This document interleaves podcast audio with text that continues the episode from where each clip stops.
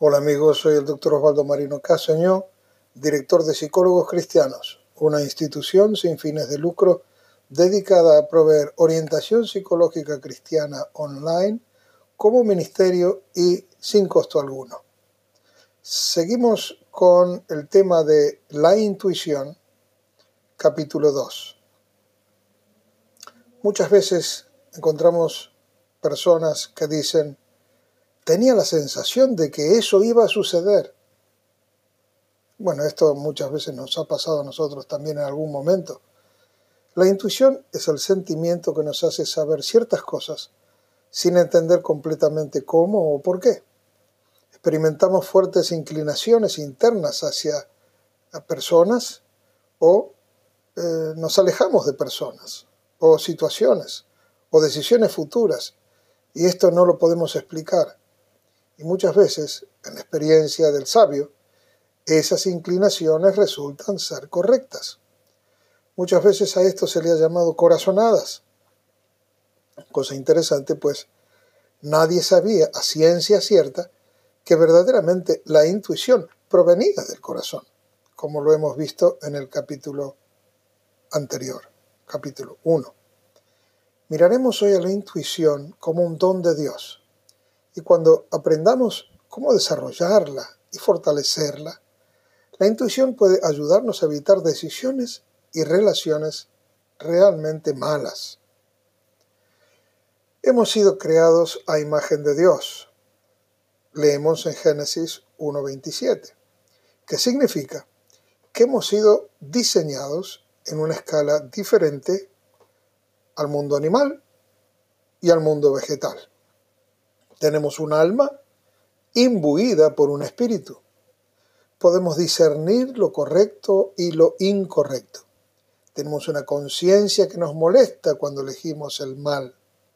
Y tenemos sospechas intuitivas sobre cosas de las que sabemos muy poco.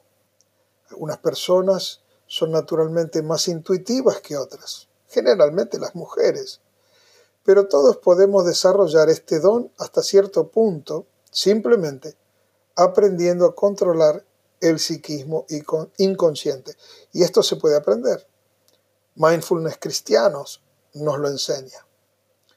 Una mujer que se encuentra con un hombre por primera vez, por ejemplo, puede tener un sentimiento intuitivo de que es deshonesto o hasta quizás lujurioso, a pesar de que nada en su intercambio lo reveló.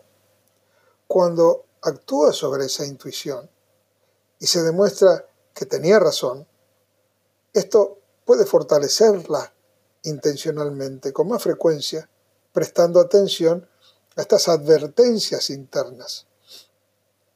Un hombre también puede estar preparado para una fusión de un negocio, por ejemplo, pero la intuición le dice que hay más en la historia que él no sabe, que él no conoce, por lo que se propone esperar, solo para saber eventualmente que en efecto tenía razón. Y verdaderamente está muy agradecido de haber prestado atención a esa intuición. Sin embargo, los sentimientos de uno pueden estar equivocados y no todas las inclinaciones internas deben ser atendidas.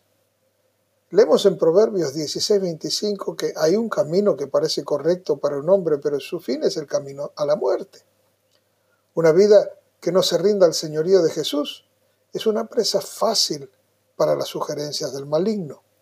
Lo que puede parecer una intuición puede ser una de las flechas de fuego del enemigo. Por eso tenemos que tener mucho cuidado, nos muestra Efesios capítulo 6. Debido a nuestra naturaleza pecaminosa, somos propensos al error y al mal juicio.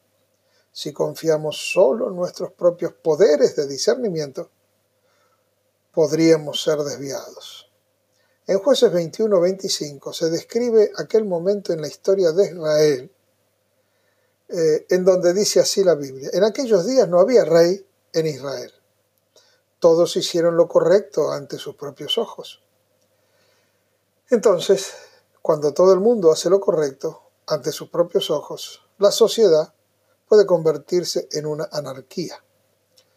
Nuestros puntos de vista son egoístas e influenciados por la sugerencia del mal cuando no están sujetos a la sabiduría de Dios. Y esto es verdad. La Biblia habla a menudo de buscar la sabiduría como la principal ambición. Y cuando lo hacemos, nuestra intuición puede ser una garantía contra los errores trágicos. Lo leemos en Proverbios 2, 3 al 5, Eclesiastés 7, 12 y Salmo 111, 10. Todo ser humano ha tenido corazonadas, pero para un cristiano, la intuición puede ser grandemente realzada, pues cuenta con la asistencia del Espíritu Santo. Él es la fuente de la sabiduría y la comprensión.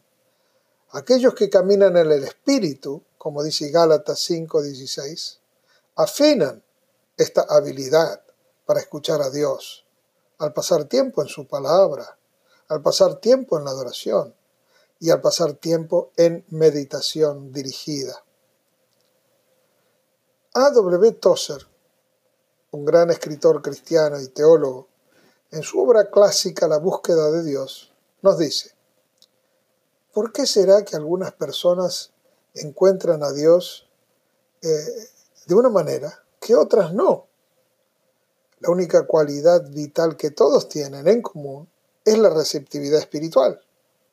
Pero para aquellos está abierto el cielo a través que algo los impulsó a Dios. Esta receptividad espiritual es la cualidad que puede influenciar en la intuición, hasta tal punto que podemos caminar sin culpa ante Dios. Miremos Filipenses 2.15, por ejemplo.